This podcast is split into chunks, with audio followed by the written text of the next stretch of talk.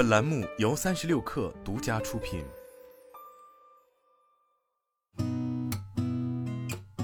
八点一刻，听互联网圈的新鲜事儿。今天是二零二四年一月二十二号，星期一，早上好，我是金盛。据 IT 之家报道，据最新研究报告表明，亚马逊和苹果是全球企业中负债最高的科技公司。苹果公司负债一千零九十二点八亿美元，仅次于亚马逊。该报告还认为，苹果公司的债务处于健康阈值内，在投资新项目时，债务的融资成本比股权低。据科创板日报报道，小米集团创始人、董事长雷军昨天表示。现在小米汽车以小规模量产，预计二零二四年上半年上市。小米汽车相当于传统燃油车两三百万豪车的性能，九点九万元、十四点九万元，甚至十九点九万元是在开玩笑。定价确定会有点贵，我们会在小米汽车正式产品发布会上公布。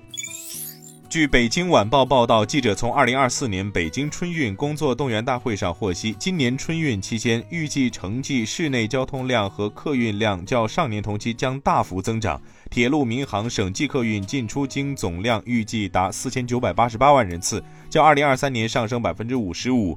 高峰将出现在2月17号，进出京预计达157万人次。据第一财经报道，烟台万科公司公告称，网络上近日出现烟台市百润置业对烟台万科的举报，内容严重失实。烟台万科表示，万科一直以来坚持合法合规经营，不存在偷税漏税问题。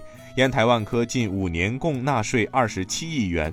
对于污蔑和造谣的言论，烟台万科将采取法律手段维护自身合法权益。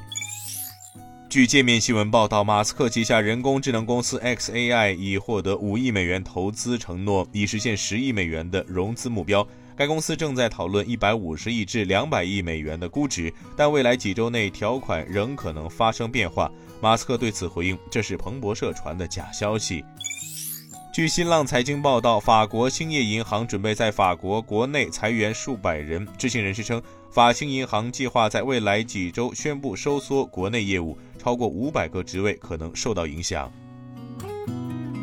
今天咱们就先聊到这儿，我是金盛八点一刻，咱们明天见。